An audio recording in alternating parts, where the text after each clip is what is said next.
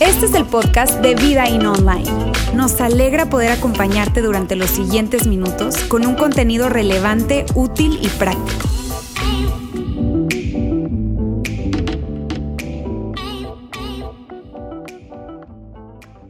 ¿Qué tal? ¿Cómo están? Qué gusto verles. Oigan, si un aplauso bien fuerte para Gaby, por favor. De verdad, Gaby, muchas gracias por estar con nosotros. De verdad que admiro tu valentía, admiro tu fuerza para estar acá con nosotros, para hablar de, esta historia que tú tienes que contar, que es una historia muy, pero muy inspiradora.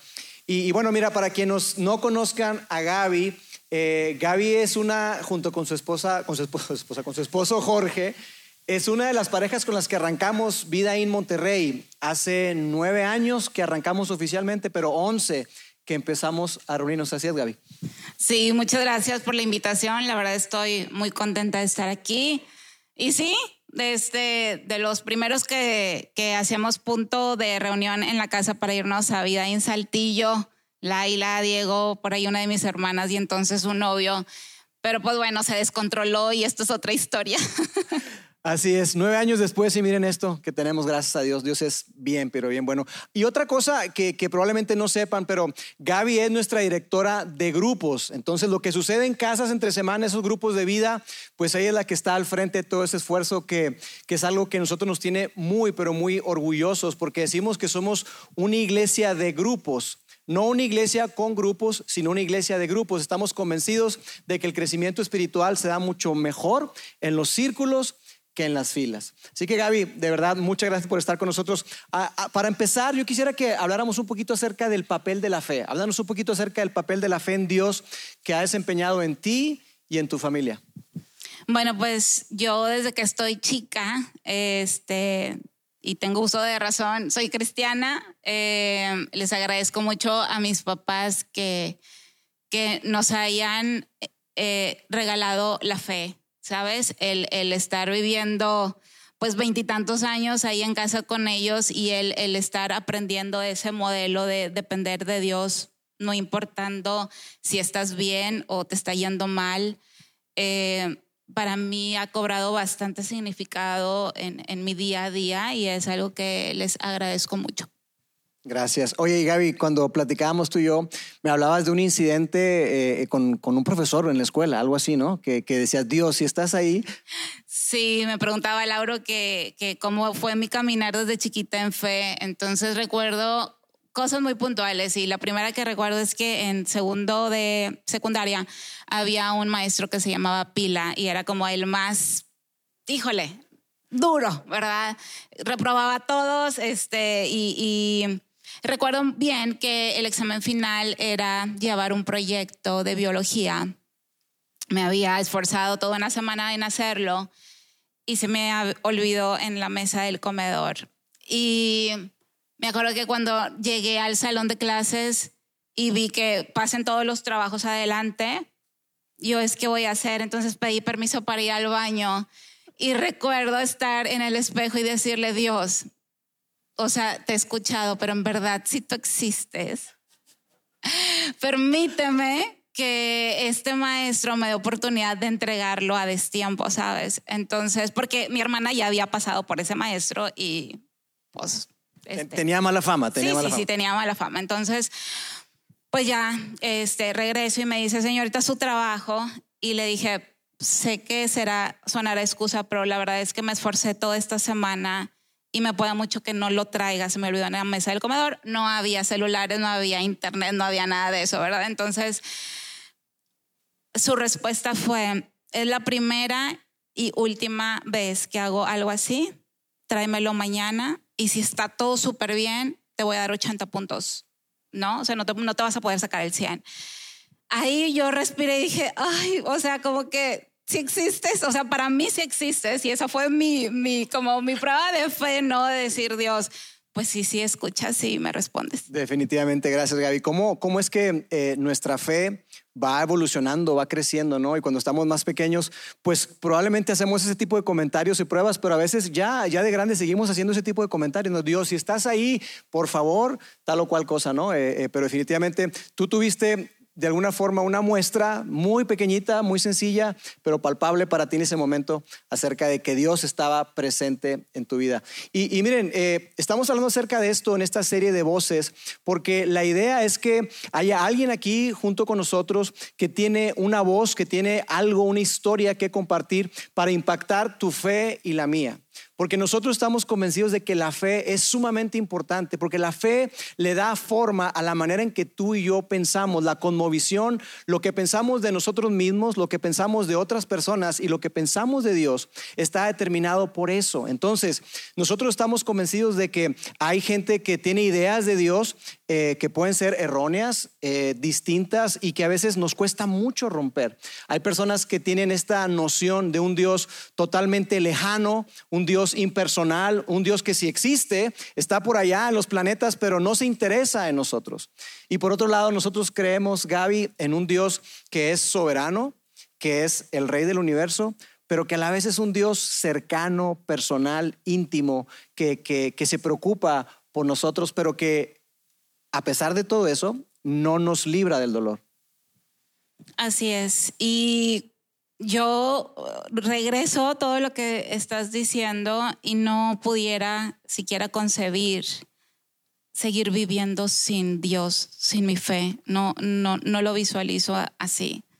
La fe es definitivamente muy importante. Ahora fíjate, eh, Gaby, una de las cosas que, escuchamos a menudo, y, y la audiencia no nos dejará mentir, es el problema del dolor y el sufrimiento. Este, este argumento que la gente hace con respecto a la existencia de Dios y dice, mira, si Dios existe, o, yo no puedo concebir un Dios que me habla y que es bueno y que es todopoderoso, pero que no evita el dolor, que no evita el sufrimiento, porque si Dios es todopoderoso, entonces evitaría el sufrimiento. Y si Dios es bueno, entonces también lo evitaría porque no quiere que yo sufra. Pero ese no es el Dios que, que conocemos, no es el Dios que, que vemos en la Biblia, no es el Dios que, en el que hemos creído, en donde el dolor no está presente. Y yo sé que para muchos esto es un gran asunto, porque pareciera que un buen Padre, un buen Dios, es aquel que nos libra de todos los problemas y de todas las circunstancias difíciles. Y quiero, quiero citar eh, una, una frase de un hombre llamado C.S. Lewis, un filósofo eh, británico, y él, él escribió lo siguiente, él dijo, Dios nos susurra en los placeres, nos habla en la conciencia y nos grita en el dolor. Dios nos susurra en los placeres, nos habla en la conciencia, pero nos grita en el dolor y dice, es su megáfono para despertar a una generación que está dormida. Y definitivamente el asunto del dolor, el asunto del sufrimiento es algo que, que Dios utiliza para hacer crecer nuestra fe. Yo creo que algo que, la gente eh, batalla para entender es que Dios está más interesado en construir nuestra fe que nuestra comodidad, ¿no es cierto? Sí, pero realmente Dios lo que busca es acercarse a ti y Él desea tener esa relación real contigo. Real, cercana, auténtica. Y, mira, eh, yo he escuchado comentarios de personas que dicen, mira, eh, yo no puedo creer que Dios exista o que sea bueno, porque mira lo que está sufriendo ella, mira lo que está sufriendo él. Y generalmente señalamos a alguien lejos de nosotros, alguien ajeno a nosotros que está atravesando por un gran dolor para justificar que nosotros no creamos en Dios. Pero muchas veces esa persona que señalamos y que decimos, mira cómo es que Dios permite que ella o él pasen por este dolor, justamente ese dolor es lo que Dios utiliza para que esa persona tengo una fe impresionante, una fe que nos inspira y que nos ayuda a nosotros a creer más en Dios. Y Gaby, tú eres ese tipo de personas. Tú eres una persona que junto con Jorge y tu familia han atravesado grandes episodios de dolor y, nuevamente te doy gracias por, por, estar con nosotros y quisiera darte este espacio para que tú nos contaras y pudiéramos interactuar acerca de, tu historia, eh, esa historia que, que, que está pintada de dolor, pero también de fe y esperanza.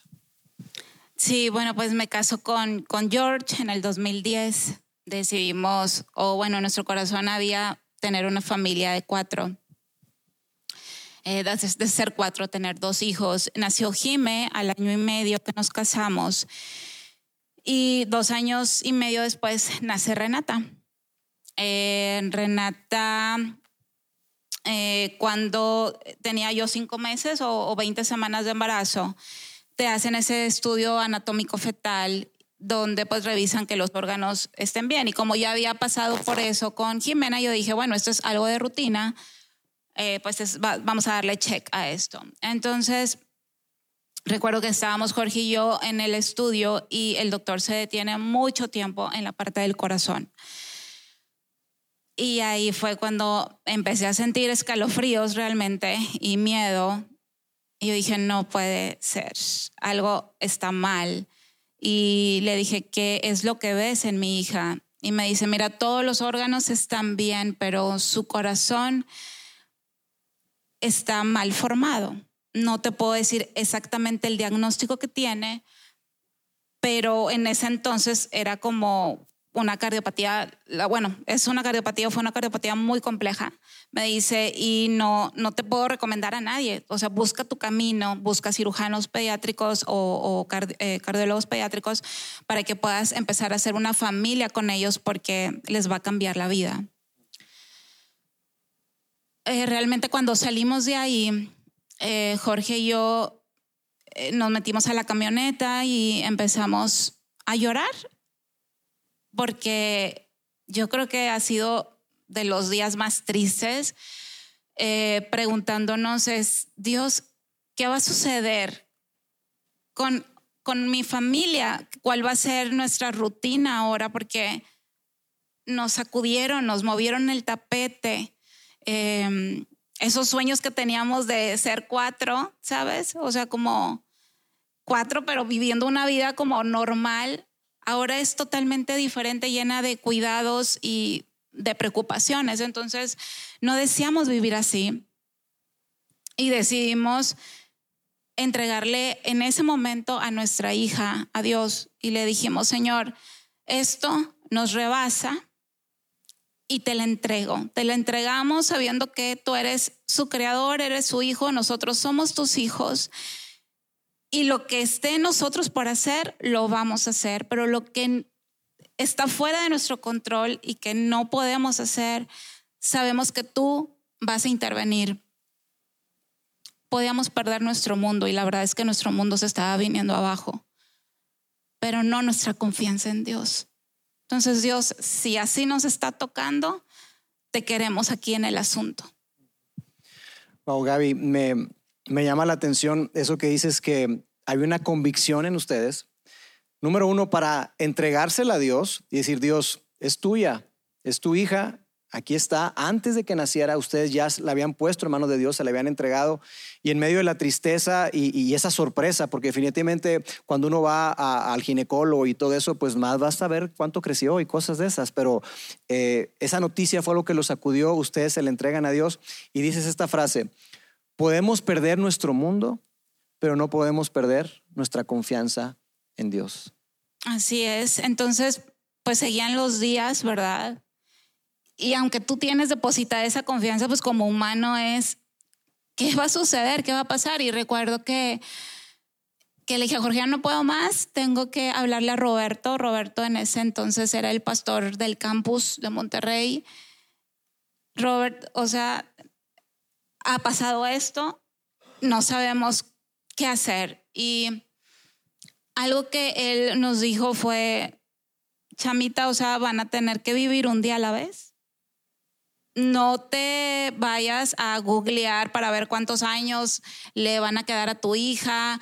Eh, o sea, a ver, cada día trae su propio afán y tú, y tú y Jorge van a caminar un día a la vez. Lo que tengan por resolver hoy, eso es lo que van a hacer. Si es buscar un doctor, un cardiólogo, pues es lo que vas a hacer hoy. Y si mañana te piden otra cosa, es como van a ir caminando un día a la vez confiando que Dios está con ustedes. Así es, qué importante esa, esa palabra de sabiduría, ¿no? Un día a la vez. Nos proyectamos al futuro, queremos anticiparnos y eso crea ansiedad y crea un montón de cosas, pero qué, qué importante es tener esa... Eh, esa certeza de poder vivir un día a la vez con la convicción de que Dios está con nosotros y que nos acompaña un día a la vez. Aborda cada situación que tengas que enfrentar, enfréntala. Cada decisión que tengas que tomar, tómala, pero no te anticipes, sino vive un día a la vez. Eso es algo que, para ti nos marcó. Sí, y algo importante es que pues le dijimos, Dios, la confianza, nuestra confianza la tienes y la tienes por completo. Entonces, acércanos personas o ayúdanos para saber qué decisiones ir tomando en este tiempo. Entonces, él nos fue acercando personas, doctores. El diagnóstico que tuvo Renata fue tetralogía de Falot. Son cuatro defectos en el corazón y uno de ellos, pues, es la principal, que es la, la aorta.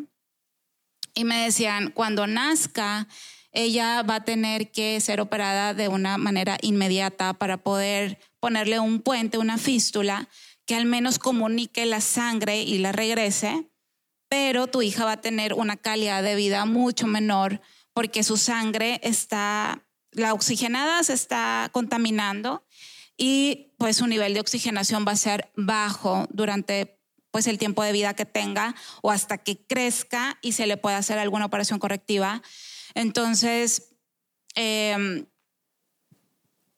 vimos cómo Dios fue respondiendo cada necesidad y cada duda, porque yo estaba trabajando en un corporativo y mm, me acuerdo mucho que Jorge estaba iniciando su proyecto, su negocio, y él me dijo, Gaby, pues necesitas estar por completo con las dos niñas, ¿verdad?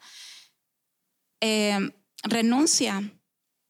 Y para eso en ese tiempo lo que yo ganaba, el, ingreso era fijo, era pues lo que, lo que consumíamos, ¿verdad? Lo que nos mantenía y, pues él apenas estaba como que haciendo sus proyectos. Y yo es que, ¿cómo, ¿cómo voy a renunciar? O sea, y algo que me encanta con la persona que me casé es que tiene más fe que yo, siento. Entonces, este Dios le, él se levanta muy temprano en la mañana y, y siempre ora a Dios. Entonces me decía, renuncia, tengo paz en que renuncies. Igual pregunta si te pueden liquidar. Y yo, o sea, en verdad, tengo siete años ahí y yo ya me voy. ¿Tú crees que me van a querer liquidar? Me dice, pues mira, el no ya lo tienes. Manda un, un, este, un mensaje al director de recursos humanos y pues ve, ¿no? O sea, ¿qué, cosas tienes tú por hacer que no hay ahí y que puedas negociar con, con eso? Entonces, así lo hice. Increíblemente me liquidaron este, con las condiciones que inclusive yo había puesto. Em, todavía arrastré ese seguro de gastos médicos mayores donde tenía pues enfermedad congénita cubierta. A la hora que nace Renata, porque Renata nace un 18 de diciembre del 2014 pues estaban todas las aseguradoras en posadas, en viajes y demás. Y ya estaba a punto de nacer cuando el cardiólogo me dice, Gaby, pues yo estoy como director en, la clínica 34, si no te dan la autorización de la cirugía aquí, hay que cotizar una ambulancia y llevárnosla para operarla de emergencia en la 34, pero tienes que, como todos, ¿verdad?, conseguir el pase. Em, recuerdo que tenía un día y medio de haber tenido a luz a Renata. Y yo, era otra, otra petición que yo le decía a Dios, permíteme por favor tenerla en forma de parto, no cesárea, porque necesito moverme, necesito hacer más cosas. Entonces, a pesar, porque me decía, no, es que cesárea por la condición que viene ya en su corazón, entonces, intentémosla, ¿no? Veamos y Renata nació muy pronto, nació con, o sea, nació en parto. Pude al, al, día y medio dejarla en el hospital, irme a la clínica para poder sacar el pase a la 34 y tener como que esa as bajo la manga, porque la aseguradora no contestaba sobre la, la autorización de la cirugía y era sí o sí operarla a las 7 de la mañana del día siguiente. Recuerdo que ese día estaba muy cansada eh, y, y en eso me hablan por teléfono de que soy el cirujano, acaba de llegar la hoja, la vamos a operar aquí en el, en el hospital, en donde está, en el hospital privado. Vénganse mañana a las 7.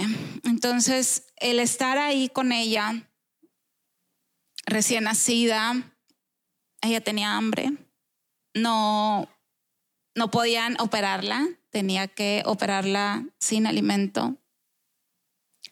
Yo decía, no voy a poder con eso, porque verla ahí y, y quererla, ya sabes, o sea, darle pecho y, y no poder hacerlo y saber que tiene hambre y saber que la iban a operar, fue también como muy difícil para mí. Sin embargo, mi esposo y yo empezamos a tocarla y a orar por ella, con ella, y se quedó increíblemente dormida porque no había comido nada desde que había nacido. Y la operaron. Estuvo un mes en cuidados intensivos, le pusieron la fístula y tuvo un año increíblemente bueno. Me decían, las niñas con cardiopatía son chiquitas, son flaquitas, y Renata estaba rebosando de gordita. Este, al año ya estaba muy grandota y nos dijeron, el cardiólogo está muy bien y creo que es hora de hacerle su operación correctiva. Ahora sí, a corazón abierto. Gaby, eh, veo varias cosas en, este recorrido que nos estás haciendo, eh, en donde de diferentes formas muy puntuales, tú y Jorge vieron que Dios estaba presente, que Dios estaba con ustedes. Desde el momento, o sea, lo, cuentas así rápido y podríamos decir, ah, sí, pero que hayas renunciado, que te hayan aceptado la renuncia, que te hayan liquidado, que haya llegado la papelería del seguro, todo ese tipo de cosas definitivamente estaban marcando un antecedente, un precedente de que, de que Dios estaba en el asunto, Dios estaba involucrado. Sí, íbamos viendo cómo Dios iba respondiendo y era una relación es una relación increíble con Él, de que no es un Dios de domingo o de un Dios de un devocional, es un Dios real, que le platicas, te contesta o te contesta con silencio porque está trabajando o te dice que no. Y en, en, ese recorrido, pues se llegó la hora de hacer esa operación a corazón abierto. Eh, fueron decisiones pues de vida o muerte. Me acuerdo que el cardiólogo me decía, tu hija ha estado durante un año con una oxigenación de 74, 75%. A los que les dio COVID, si les tocó tener una baja oxigenación, pues se han de sentir lo que Renata vivió durante un año con sus labios morados. Eh, y aún así sonreía y trataba de jugar y trataba pues de hacer su vida de bebé, de infante. Y cuando le decía a Jorge, ¿qué hacemos? ¿La operamos? No la operamos porque yo la veo muy bien, o sea, no hay necesidad realmente como de intervenirla, o sea, de que le abran el pecho, la verdad no, no veo a mi hija así. Y el cardiólogo nos decía, es que si no lo haces, cuando se crezca meses más y se ponga mal, no se, no se va a recuperar tan pronto, pero como quiera es como una moneda al aire, él nos decía. Entonces, lo primero que él, de hecho, cuando fuimos a consultar con él y lo primero que nos dijo fue, por favor, no sean estadística. Em, todas las parejas que vienen aquí a, em, a consulta con una situación con un hijo con cardiopatía, el 94% de las parejas se divorcian. No sean, por favor, de, este, de esta estadística. Y eso se nos quedó muy grabado y desde ahí empezamos a orar juntos, empezamos a pedir dirección juntos. Y yo le decía a Dios, ¿qué vamos a hacer con esto que tenemos adelante? Porque la hoja de la cirugía, de la segunda cirugía, decía que solo tenía el 40% de probabilidad de sobrevivencia. Entonces era como que condenarla a un 60 de muerte o un 40 de vida y como que es mi hija, ¿no? Es como, no puedo decidir yo eso, nada más yo sola. Entonces, pues en ese momento antes de firmar, oramos, Dios nos dio de su paz y me dijo, Jorge, ya no leas más, solo firma.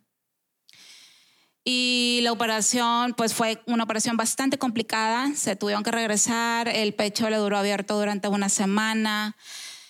Eh, la conectaron a un sistema que se llama ECMO. En ese entonces, el ECMO era el único aparato que estaba en, en México en, en, el, en ese hospital. Y bueno, tantas cosas que les pudiera comentar de la, de la aseguradora que no cubría ese hospital, pero al final lo cubrió eh, porque tenía que estar ahí. Y ese como lo que hace es que hace que descanse tu corazón y el, el sistema o el aparato trabaja, los pulmones y el corazón, y están también doctores 24/7 moviendo la presión arterial. Entonces el riesgo es muy alto de infarto cerebral. Entonces, pues Renata estaba toda conectada, eh, se puso muy mal eh, después de la segunda operación. Y fue un tiempo en donde yo empecé a, a poner cómo me sentía en esos estados del Facebook y cómo estaba Renata cada día.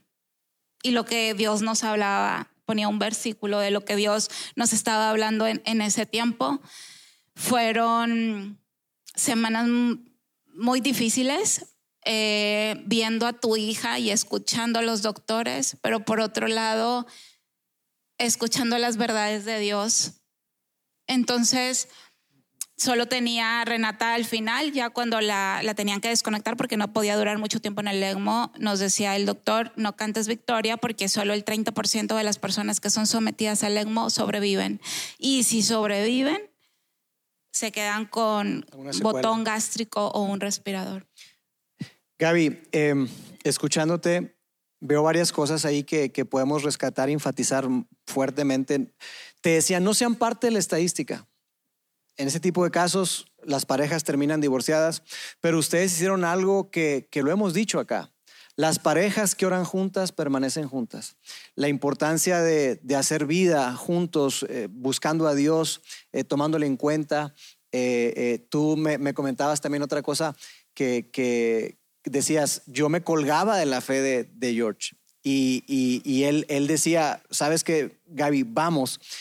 Y eso te animaba a ti te animaba y qué, qué, importante el tiempo que Jorge tenía con Dios en su vida personal con Dios, en su relación con Dios él llegaba y te daba esa fuerza que Dios le daba, Él te prestaba y te decía, mira, Dios me dice esto, vamos. Eh, mencionabas tú esa, ese pasaje de Elías, ¿no? Sí, hubo una ocasión que nos decían de que, pues señora, su hija está ya muy mal, eh, le estamos haciendo hemodiálisis, estaba Renata toda conectada. Y me acuerdo ese día en la mañana que, porque nos pasaban como llamadas de, de cómo había amanecido, no nos dejaban estar ahí íbamos muy temprano al hospital. Y en, esa, eh, en ese día me acuerdo mucho que Jorge me decía, Gaby, Dios me estaba hablando de, de Elías y su siervo, donde le dice, va a llover, o sea, ve, ve y sal. Y no, pues que está despejado, pues vuelve a salir y ve hasta que vio una pequeña nube del tamaño de su mano y le dices que esa es la señal. Entonces me dice, no sé qué nos depare hoy, la situación con Renata, pero Dios me, me llevaba ese pasaje. Cuando llegamos al hospital nos dijeron, su niña ya le están fallando los riñones, no, cree, no creemos que ella sobreviva a la operación, estamos atendiendo ya no siquiera el corazón, estamos atendiendo ya la parte de los riñones. Me dicen, no ha hecho nada de pipí, esta es la, pues, la bolsita. Y me dice, Jorge, acuérdate, no escuchamos a los doctores, escuchamos lo que Dios nos dice hoy. Porque ella decía, mira, solo tiene un, un, un mililitro de, de líquido y ya, como que ya es lo último que va a hacer el riñón. Y me dice, Jorge, no escuches eso. Esa es la señal de que nuestra hija está bien. Y cuando se salen a buscar pues a los nefrólogos, eh, nos quedamos a orar con Renata siempre que entramos a cuidados intensivos, obviamente como mamá te da pavor entrar y ver a tu hija conectada. Em, pero me acuerdo que siempre antes de entrar orábamos porque estaba ella sola, necesitaba a sus papás y necesitaba vernos y sentirnos valiente, valientes. Eh, y aguerridos. Entonces entrábamos, orábamos y le decíamos, Renata, no estás sola, está aquí Dios presente, estamos nosotros contigo. Esto es momentáneo y vas a salir adelante. Cuando nos regresamos, se meten los doctores y luego nos dicen, no, pues vean, ya hizo no sé cuántos mililitros de pipí la niña y empezó a mejorar, a mejorar, al grado que después de 47 días en cuidados intensivos, ella por fin abrió sus ojitos. Estaba enojada, obviamente, porque, porque me hicieron esto, porque lo permitiste. Mas, sin embargo, fue, fue un momento donde, donde pudimos conocer a un Dios sanador. Ella salió sin botón gástrico, sin el respirador, o sea, enterita. Y sí traía como algunos microinfartos cerebrales, pero el neurólogo decía, Renata, no le hagas caso al diagnóstico, yo te veo diferente. Y estuvo Renata todo un año en terapia. La disfrutamos, volvió a caminar, volvió a decir palabras. Eh, Jimena y Renata empezaban pues ya a hacer su vida de hermanas. Eh, fue un año espectacular donde hasta Jorge dejó su negocio, se lo encargó a alguien, pagó un puesto por ahí para que él pudiera disfrutar a su hija todo un año. Viajamos, la llevamos a la playa, fuimos a Ciudad de México de donde es Jorge, disfrutó a la familia. Pero cuando regresamos se convirtió en otra historia. Sí, eh, yo recuerdo, Reni, eh, una sonrisa hermosa que, te enamoraba, te cautivaba y una mirada profunda, una mirada que, te cautivaba. Esa era Reni. Y, sí, como dices tú, eh, vivió todo ese año súper bien, la teníamos aquí en la iglesia, eh, ustedes venían para acá y, tuvimos oportunidad de, verla, cargarla, sonreír con ella, pero como dices tú, eh, las cosas cambiaron repentinamente. Sí, regresando, me acuerdo de la Semana Santa, eh, una de mis hermanas me, decía, Gaby, tenemos mucho que no las vemos, no vemos a las niñas, ella tiene unas cuatas, vamos a reunirnos en el Chucky Cheese para, pues para que jueguen. Y me dice, ya estará, mi esposo nos va a acompañar, este trabaja cerca de allí. Y yo, ah, bueno, pues era como un jueves, creo, o miércoles de Semana Santa. Y Jorge, pues también estábamos todos jugando Chucky Cheese entre semana, eh, felices. Ella venía bien contenta de enseñarme la, la fichita y este, muy sonriente, siempre bien contenta mi niña. Eh, y todos los tickets que había agarrado. Entonces se sentía con confianza hasta de correr. Yo ahí la, la vi corriendo. Y al final nos tomamos una foto, una foto con ella. Y de regreso, ya para llegar a la casa, ella empezó a a vomitar mucho, mucho, mucho, mucho. Vomitar como flemas. Y en eso Renata se despierta, venían dormidas en el car seat, ella y Jime. Llegamos a la casa y, y no te miento, o sea, eran cosas que agarraba desde el piso hasta acá. Eran unas flemas que no sabía de dónde estaban saliendo tantas. Era tanto su esfuerzo de vomitar que le hablé al pediatra y me dijo, estoy lejos, pero dale X medicamento. Y yo por dentro es, no, esto no, no está bien. Em, necesito llevarla a urgencias. Entonces me dijo, bueno, lo que tú quieras, te veo más tarde allá. Y ella me decía, mamá, o sea, de que cámbiame la blusita, ¿no? La cambié y le dije, Jorge, vámonos rapidísimo. Em, venía Jimena con nosotros en ese tiempo yo ya estaba embarazada de Antoine. Fue un embarazo que no buscamos, que fue anunciado, pero fue inesperado. Y yo me sentía mal porque no quería estar embarazada, esa es la verdad. Eh, no sabía cómo iba a venir mi hijo. Estaba muy angustiada saber que Renata estaba así y luego con otro más como que no era el momento. No sabía por qué estaba sucediendo todo eso tan rápido. Y llegamos al hospital eh, y le digo a Jorge, déjame aquí, no te vayas a urgencias porque rodearle, déjame aquí. Yo subo con ella para esto, Renata ya estaba, papá, papá, mi hijita ya, o sea, él súper rápido manejando de que ya voy, pero yo sentía que ella se estaba despidiendo. Ya sus ojitos se le, se le cerraban, ya la, la, agarré mejor, como pues la cargué.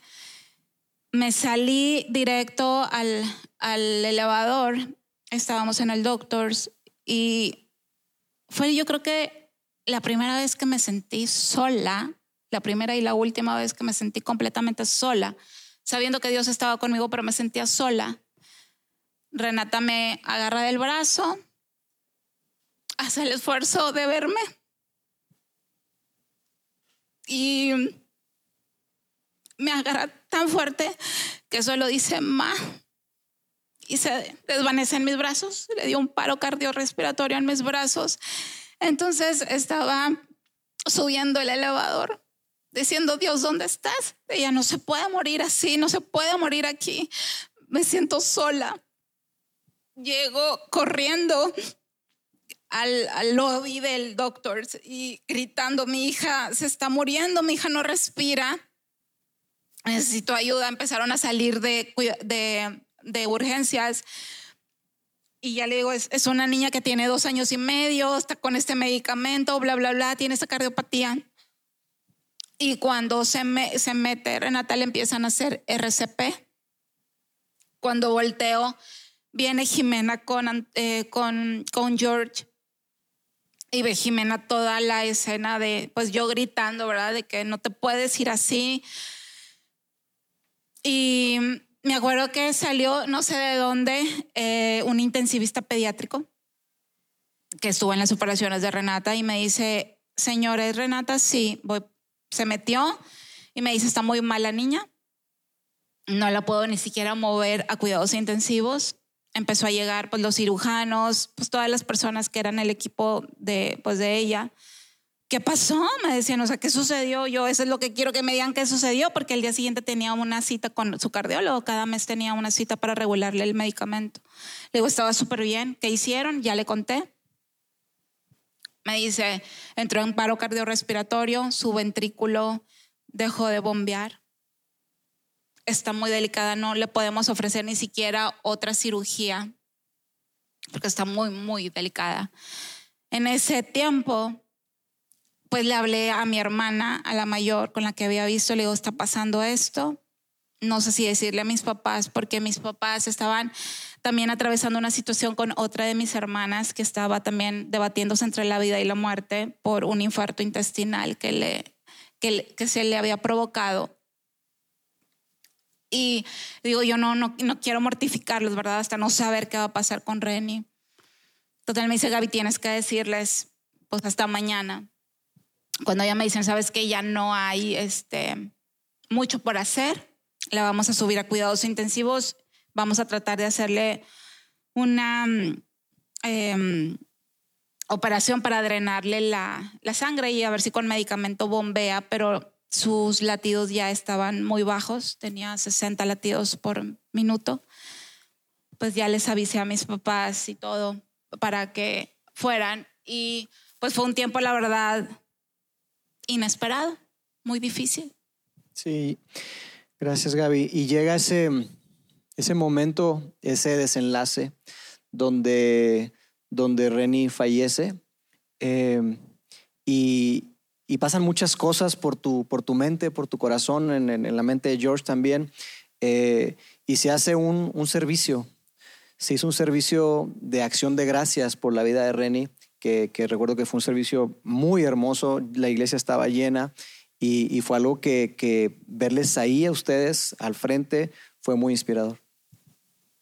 Sí, fallece Reni.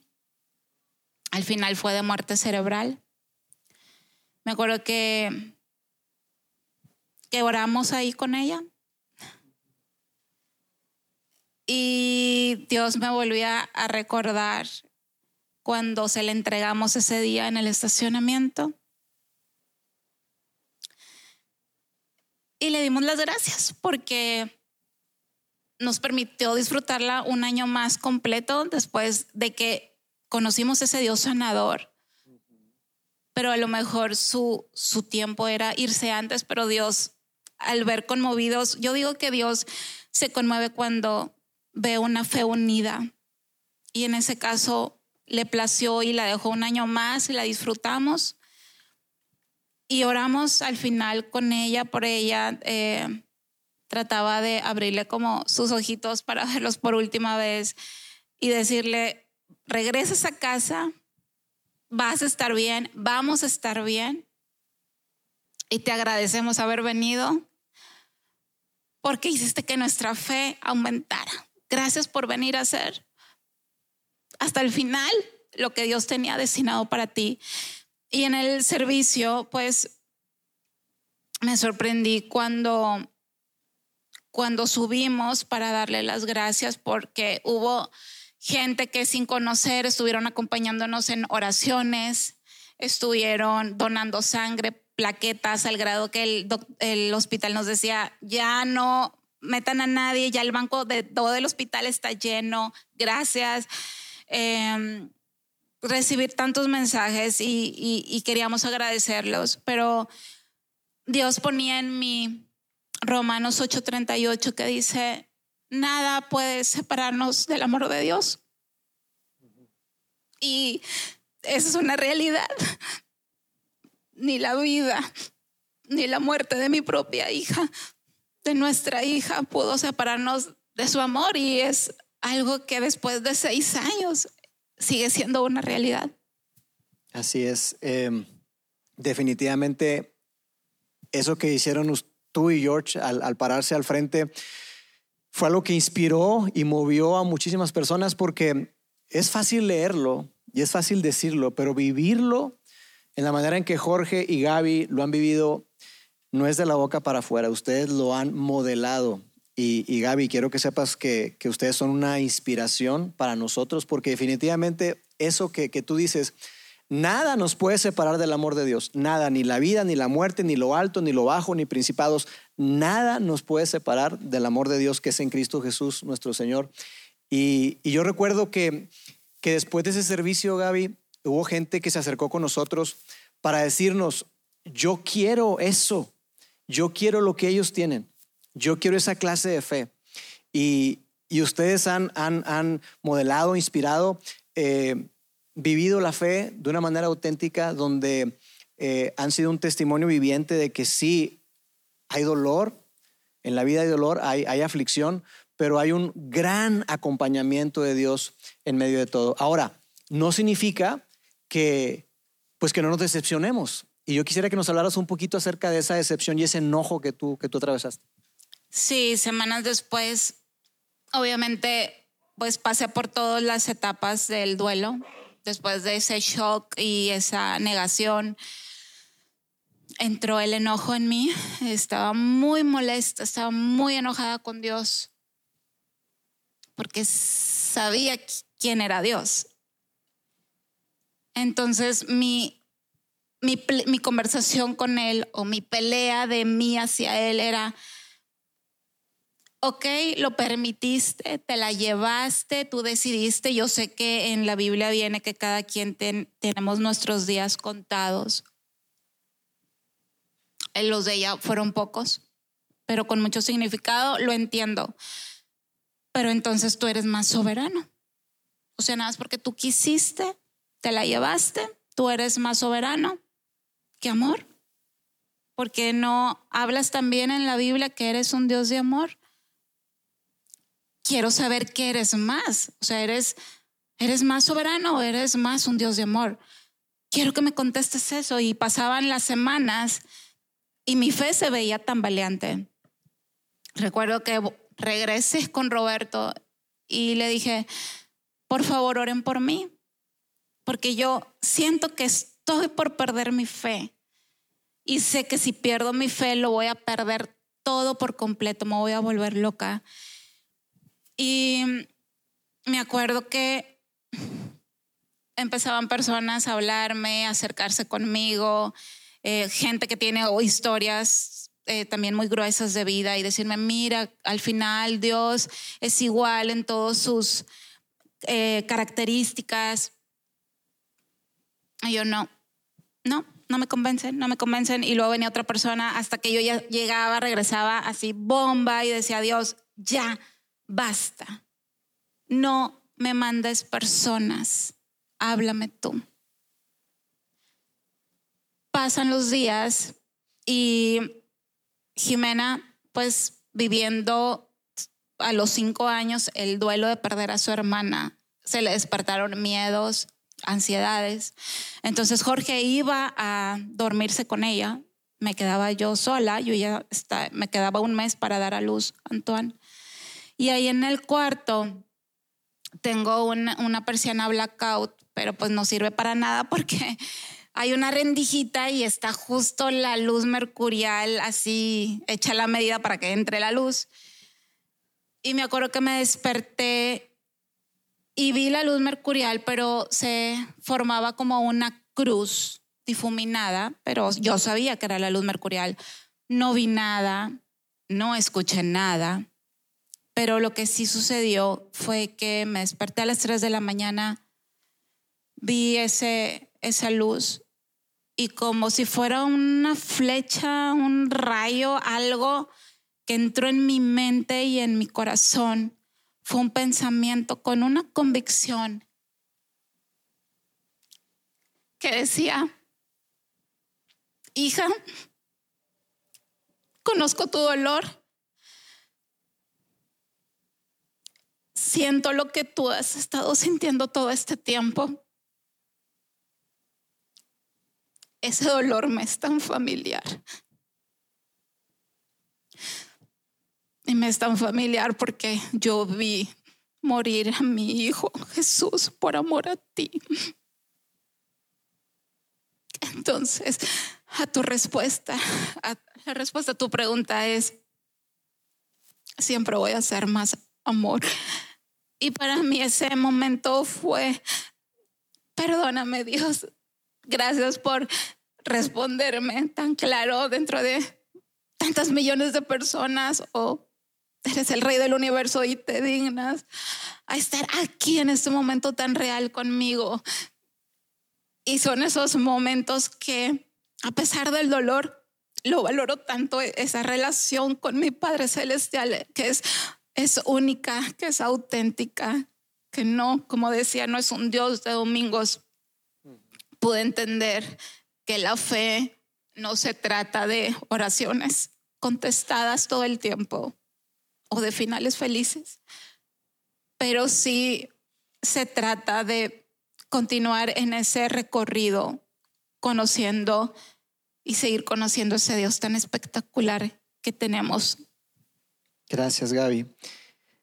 Pienso en, en eso que dices y no, no, no puedo dejar de, pensar y recordar al apóstol Juan, ese discípulo amado, que así se describía él, eh, que estuvo cerca de Jesús y cuando, cuando está narrando en su evangelio y cuando está narrando en esas cartas y está escribiendo, yo me lo imagino con la pluma diciendo, Dios es, Dios es, Dios es amor. Dios es amor. Y tú lo viviste de una manera tan palpable y me encanta saber que todos los que estamos acá podemos tener la misma respuesta a la pregunta que tú hiciste. Dios, ¿eres más soberano o eres más amor? Y dice la palabra que si aquel que no escatimonia a su propio Hijo, no nos dará juntamente con Él todas las cosas, porque nos ama. Y yo quisiera que tú hoy salieras con esa convicción de que Dios te ama, Dios te ama. Ante la pregunta que probablemente le has hecho, Dios, ¿por qué permites el dolor? ¿Por qué permites el cáncer? ¿Por qué permites la enfermedad? ¿Por qué permites la muerte? La respuesta de Dios es que Él te ama y que Él te va a acompañar en cualquier cosa que tú estés sintiendo y que tú estés atravesando. Gaby, por último, ¿qué, qué le dirías a, la audiencia que, que tienes acá? ¿Qué le dirías a estas personas que nos están viendo, que están aquí en el auditorio? Si mm, tú estás cerca de una persona que está en medio de, de una pérdida o de un duelo, tal vez no necesariamente de, de una hija, tal vez es de otra situación, pero si estás cerca de ella, lo que yo te puedo sugerir, porque años después me decían, Gaby, discúlpame, yo estaba muy cerca de ti antes y me alejé porque no sabía ni siquiera qué decirte. Y lo que yo les puedo decir es, no digan nada. No es necesario que digan algo. Nada de lo que digan va a compensar o a llenar ese dolor o ese vacío. Pero algo que sí puedes hacer es hacerte presente. Acompaña a la persona, no le preguntes siquiera, atraviésate, manda esas flores, entrega tal vez ese dinero si ves que él necesita, manda esa comida aunque no te la pidan, o esa caja de chocolates o esa nota de voz con una oración sincera de tu propio de tu propia voz. Esas cosas marcan porque aunque no sabes qué decir con una acción, te estás haciendo presente y eso eso impacta mucho para nosotros que, pasamos por, por ese dolor. Ahora, si tú estás pasando por una pérdida o una situación así, quiero decirte que el dolor, el dolor es bueno. El dolor no, no es malo, a menos que permitas que el dolor te venza. El dolor es muy personal pero cuando es grande y viene y te sacude, te va a poner siempre en una posición, en una encrucijada. O tú eliges que el dolor se convierte en un muro para no recibir ayuda y te en sí mismas preguntándote por qué yo, por qué a mí. Y sabes, puedes durar días, semanas, años, décadas en ese mismo ciclo y estás permitiendo que el dolor te venza. Y estás viviendo una vida con amargura, una vida sin propósito, una vida miserable. Y Dios no quiere que estemos así. Pero si tú decides que el dolor sea esa oportunidad para poder tener esa conexión y esa relación auténtica, con Dios, no la desperdicies. Te invito a que lo que estás sintiendo puedas encontrar un lugar hoy o entre semana o cuando decidas hacerlo, donde estés solamente tú y Él y le digas, Dios, aquí estoy, te entrego mi dolor. Siente el dolor, suéltalo, si tienes ira, enojo, esa furia, ese sentimiento de injusticia, descárgala en ese, en ese momento con Él. Dale la oportunidad, ábrele la puerta a que Dios pueda venir a consolar tu alma y tu corazón. Déjate consolar por aquel que lo llena todo en todo. Y por último, lo mejor que te puedes regalar y le puedes regalar a tus hijos. Es una relación amplia y profunda con Él, pero tienes que empezar por ti mismo. No desperdicies tu dolor. Cuando le encuentras propósito, avanzas y vas a poder conocer a ese Dios, a ese Dios que consuela, a ese Dios que provee, a ese Dios que restaura, a ese Dios bueno y ese Dios lleno de amor. Gracias, Gaby. Muchísimas gracias por abrir tu corazón, por ser valiente y contar tu historia. Amigos, démosle un fuerte aplauso a Gaby, por favor.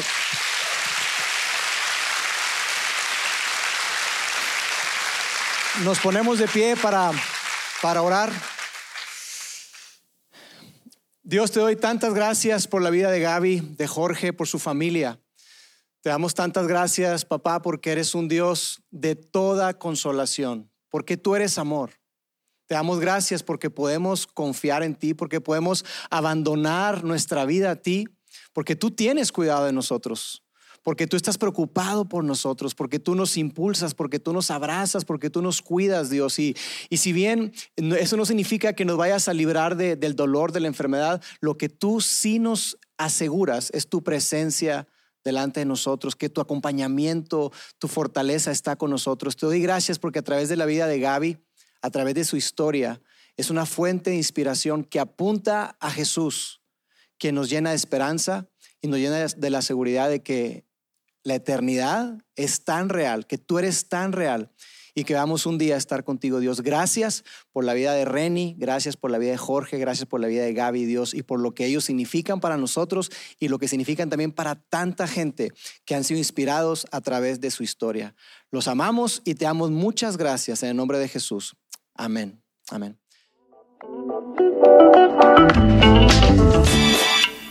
Sigue conectado a los contenidos de Vida In Online a través de nuestro sitio web y de las redes sociales.